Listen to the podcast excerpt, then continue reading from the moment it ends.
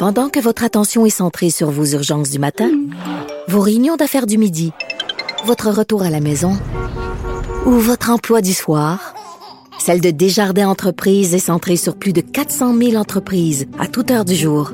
Grâce à notre connaissance des secteurs d'activité et à notre accompagnement spécialisé, nous aidons les entrepreneurs à relever chaque défi pour qu'ils puissent rester centrés sur ce qui compte, le développement de leur entreprise.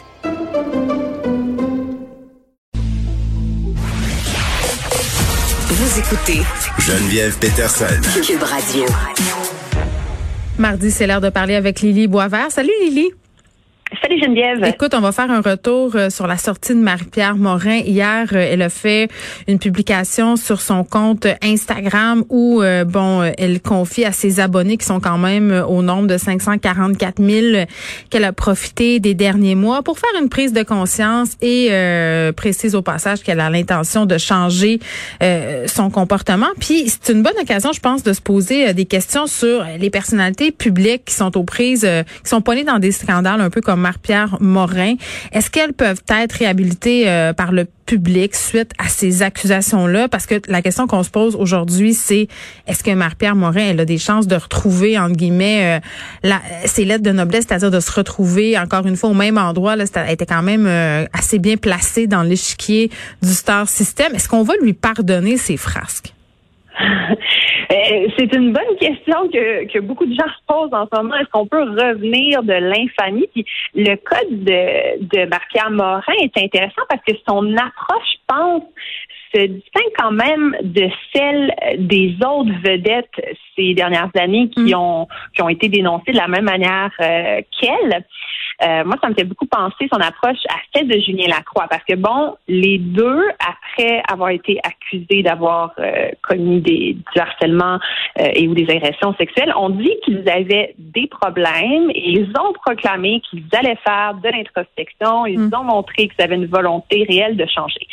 Là où la réaction de Julien Lacroix se distingue de celle de Marie-Pierre Morin, c'est que ça n'a pas été sa première réaction. Ça n'a pas été spontanément ouais. qu'il a publié sur Facebook. Non, lui, il est, allé d'une, il est allé d'une réaction très à chaud, là, ne semblait pas avoir été conseillé trop trop par une firme de relations publiques quand il a fait sa première publication. Non, c'est ça. Lui, il a nié en bloc euh, en insinuant qu'il était seulement victime de ragots et ben de potins. Alors que Marc-Pierre Morin, il faut quand même admettre que sa première réaction, elle n'était pas parfaite en juillet, mais elle est venue tout de suite avec une certaine admission de sa, de ses fautes et mm. avec des excuses.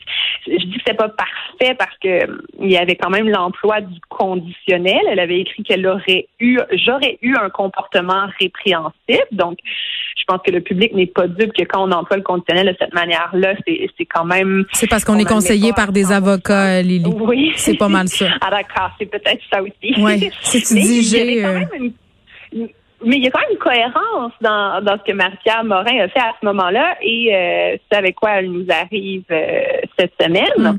On se rappelle, le, conditionnel, c'est aussi ce qu'avait fait Éric Salvaille. Donc peut-être qu'il y avait eu euh, la même firme de, de relations publiques en 2017. Non, mais attends, je, aussi. je trouve ça intéressant que tu soulèves le cas de Salvaille parce que ce matin, euh, je, je, faisais un, justement un, follow-up de la discussion qu'on avait eu hier avec Benoît Dutrisac concernant la sortie publique de Marie-Pierre Morin. Puis je, je faisais un, parallèle avec le cas Salvaille parce que lui aussi, quand même, il était allé un peu dans, dans cette espèce de contrition. Là. Il avait admis qu'il avait un problème et qu'il serait soigné. Il avait dit ça aussi. Oui.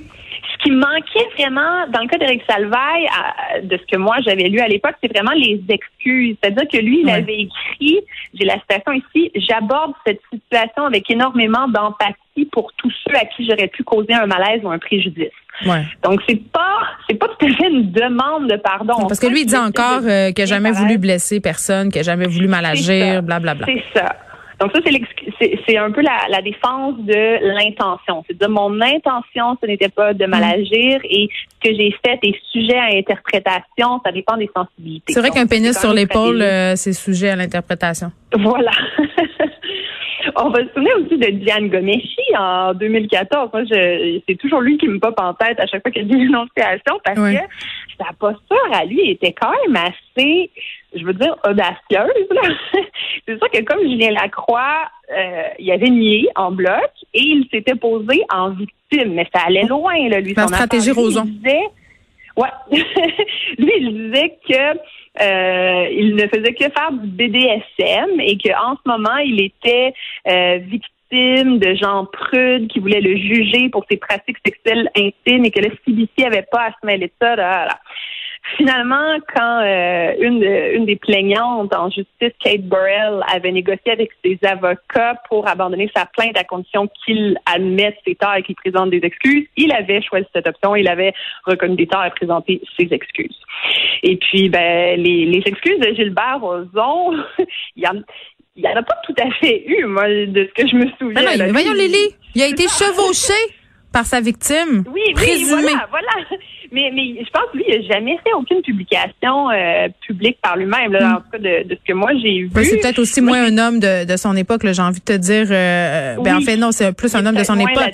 Ben, tu sais, quand tu es une influenceuse comme Marc-Pierre Morin, quand tu es présent sur les médias sociaux, euh, puis du jour au lendemain, tu vis cette tempête-là, tu n'as pas le choix de t'exprimer par les médias sociaux, tu peux pas juste rien dire. Là. à un moment donné, c'est impossible. Mais qu'est-ce qui est mieux de faire si on veut euh, regagner sa place, être réhabilité, que, le, que les Québécois nous pardonnent? Est-ce qu'il faut se défendre ou il faut admettre? Ben, je pense que, comme tu le mentionnais, c'est sûr que l'aspect légal, bon, les conseillers en relations publiques, mais aussi les avocats, je pense souvent des conseils de réagir, tout simplement pour pas euh, pour pas aggraver son cas devant les tribunaux. Mais au niveau des relations publiques, il semblerait que ce serait mieux d'admettre et de demander hmm. pardon selon Faut avouer à demi pardonner. Exact. Et je pense, je, je m'aventurerais même à dire que c'est particulièrement le cas dans une société comme le Québec, où les valeurs religieuses, hmm. judéo-chrétiennes exactement, imprègnent encore notre culture, puis où on valorise beaucoup le pardon, où on adhère encore à l'idée qu'il faut tendre l'autre joue quand on se fait gifler. Hmm. Je pense que ça notre manière de voir les délits qui sont commis et on, va miser, par exemple, beaucoup sur la réhabilitation des prisonniers au Québec. On, on veut croire que les gens peuvent changer, mais pour ça, c'est sûr qu'il faut commencer par admettre un tort. Et là où je pense que beaucoup de personnalités publiques, les politiciens, les vedettes, etc., tous les gens qui ont bâti une carrière qui repose sur l'image, ben, ils ont vraiment peur que ça, leur colle à la peau, surtout si le crime est de nature sexuelle, parce que ça frappe encore plus l'imaginaire du public.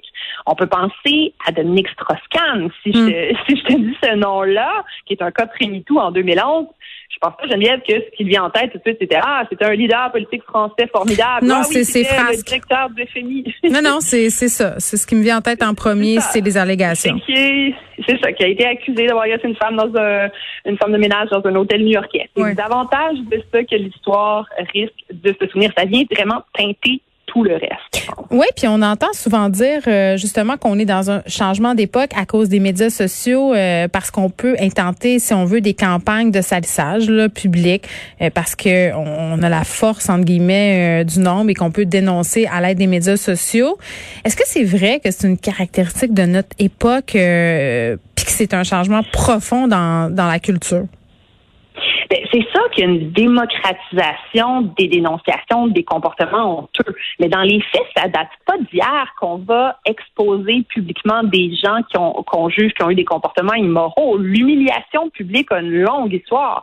On peut penser, par exemple, à la pratique du goudronnage dans l'Europe féodale, qui consistait, quand quelqu'un avait fait quelque chose de, de pas gentil, on, on, le trempait dans du goudron chaud, après ça, on le trempait dans des plumes, on l'installait dans une charrette et on le faisait défiler devant le village. Le pitchage de légumes pourris aussi.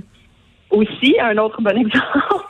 Et euh, moi, un, exemple qui m'a marqué beaucoup, c'est les, les, photos des femmes françaises qui étaient rasées après la Deuxième Guerre mondiale parce qu'on les accusait d'avoir couché avec des nazis. Ou des collabos. D'avoir Exact, des collabos. Donc, on voulait encore une fois que tout le monde puisse voir. On les faisait défiler dans la rue avec leur tête rasée. On voulait que tout le monde sache qu'elles avaient, qu'elles s'étaient mal comportées, qu'elles avaient mal agi. De nos jours, l'humiliation publique, ça passe souvent en premier lieu par la perte de contrat. Est-ce que c'est pire ou est-ce que c'est mieux que d'être goudronné et rasé? Je suis pas sûre. et, ben et, c'est pas pour... Oui? Non, vas-y, continue. Euh, mais j'allais juste dire, c'est pas pour rien qu'on a recours à ça, à l'humiliation publique, parce que la honte, c'est un sentiment qui est très puissant et qu'on sait que les gens vont éviter à tout prix de la ressentir. Donc, quand on, on, on, fait ça, quand on amène des gestes honteux qui ont été commis dans le privé au devant de la scène publique, ça a une fonction sociale importante, c'est qu'on affirme la préséance des valeurs du groupe sur les désirs de l'individu. Les, les femmes qui, par le passé, avaient peu accès ou devaient en tout cas absolument passer par les voies officielles pour dénoncer des agressions sexuelles ou du harcèlement sexuel, maintenant, elles peuvent s'exprimer librement ailleurs sur les réseaux sociaux. Et là, elles disent, OK, violer nos corps, ça ne peut plus se faire impunément. Il y a des conséquences à nous agresser. Non, mais tu sais, quand tu parles comme ça, Lily, il y a des gens qui qui comprennent pas, qui disent que euh, il y a le système de justice pour ça, qu'on peut pas se faire justice soi-même, qu'on peut pas se passer par les médias sociaux pour, euh, si on veut, euh, condamner une personne publiquement sans qu'elle ait droit à une forme de procès. Ben c'est là où, moi je fais une distinction, c'est-à-dire que ce qui se passe devant un système judiciaire, c'est pas une transformation c'est rarement là où se passent les grandes transformations sociales. Je pense que c'est généralement à l'extérieur des tribunaux que les transformations, que le, changement de valeur se passe et que le système de justice s'adapte à ça a posteriori. Et quand on demande aux femmes qui font des dénonciations publiques pourquoi elles font ça, mm. ce qu'elles répondent la plupart du temps, c'est qu'elles ne veulent pas que ça arrive à d'autres femmes. Donc l'idée, ce n'est pas de mettre un agresseur derrière les barreaux et de lui faire perdre ses contrats. L'idée, c'est vraiment de, faire cesser de manière générale les comportements d'abus sexuels dans notre société. Donc, il y a vraiment euh, une stratégie qui dépasse le un à un, le j'accuse cet individu. Les femmes mm. sur les réseaux sociaux s'adressent aux agresseurs, pas juste à leur agresseur. Oui, puis en même temps, ben c'est ça. Puis je pense que les, les personnes qui ont des choses à se reprocher ou qui ont des désirs problématiques, ben la craignent cette humiliation publique là. Oui, et les psychologues le reconnaissent. La crainte d'humiliation, c'est un puissant moyen de dissuasion contre le crime. Donc, d'après moi, tant qu'il va y avoir des agressions sexuelles et que le système de justice ne sera pas capable d'y répondre, ben, il va continuer d'y avoir des dénonciations publiques euh, comme celles euh, qu'on a vues ces dernières années. Bon, là, euh, est-ce que Marie-Pierre Moret a bien fait ses affaires? Est-ce qu'elle a bien présenté ses excuses? Comment on fait pour s'excuser de la meilleure façon possible, c'est-à-dire de façon à l'avoir cette rédemption-là là, qui va nous permettre de revenir dans l'espace public? Le consensus, je pense, pour euh, l'image publique, c'est qu'il faut admettre notre responsabilité, il faut montrer qu'on regrette ce qu'on fait et il faut s'engager à changer. Donc, Marie-Pierre Morin, oui, elle a quand même fait toutes ces choses. J'ai l'impression que de toutes les personnes publiques qui ont été accusées ces derniers temps, c'est probablement elle qui est en meilleure posture pour une réhabilitation au Québec, surtout comparé, disons, à un Gilbert Rozon. Par contre, les psychologues disent que le pardon, ça peut prendre du temps, donc faut pas s'attendre à ce que ça nous soit tout de suite accordé. Les vedettes le savent d'ailleurs, elles parlent toutes de, prendre une pause professionnelle. Ouais, puis recommencer peut-être euh, un peu plus dans le bas de l'échelle. Peut-être. Ça se pourrait, ça se pourrait. Donc, est-ce que, est-ce que ça va être assez quelques mois? Est-ce qu'on va être passé à autre chose? On va avoir pardonné? L'histoire nous le dira. Et, et certainement aussi, est-ce que les commanditaires euh, vont revenir? Parce que ça, ça c'est une autre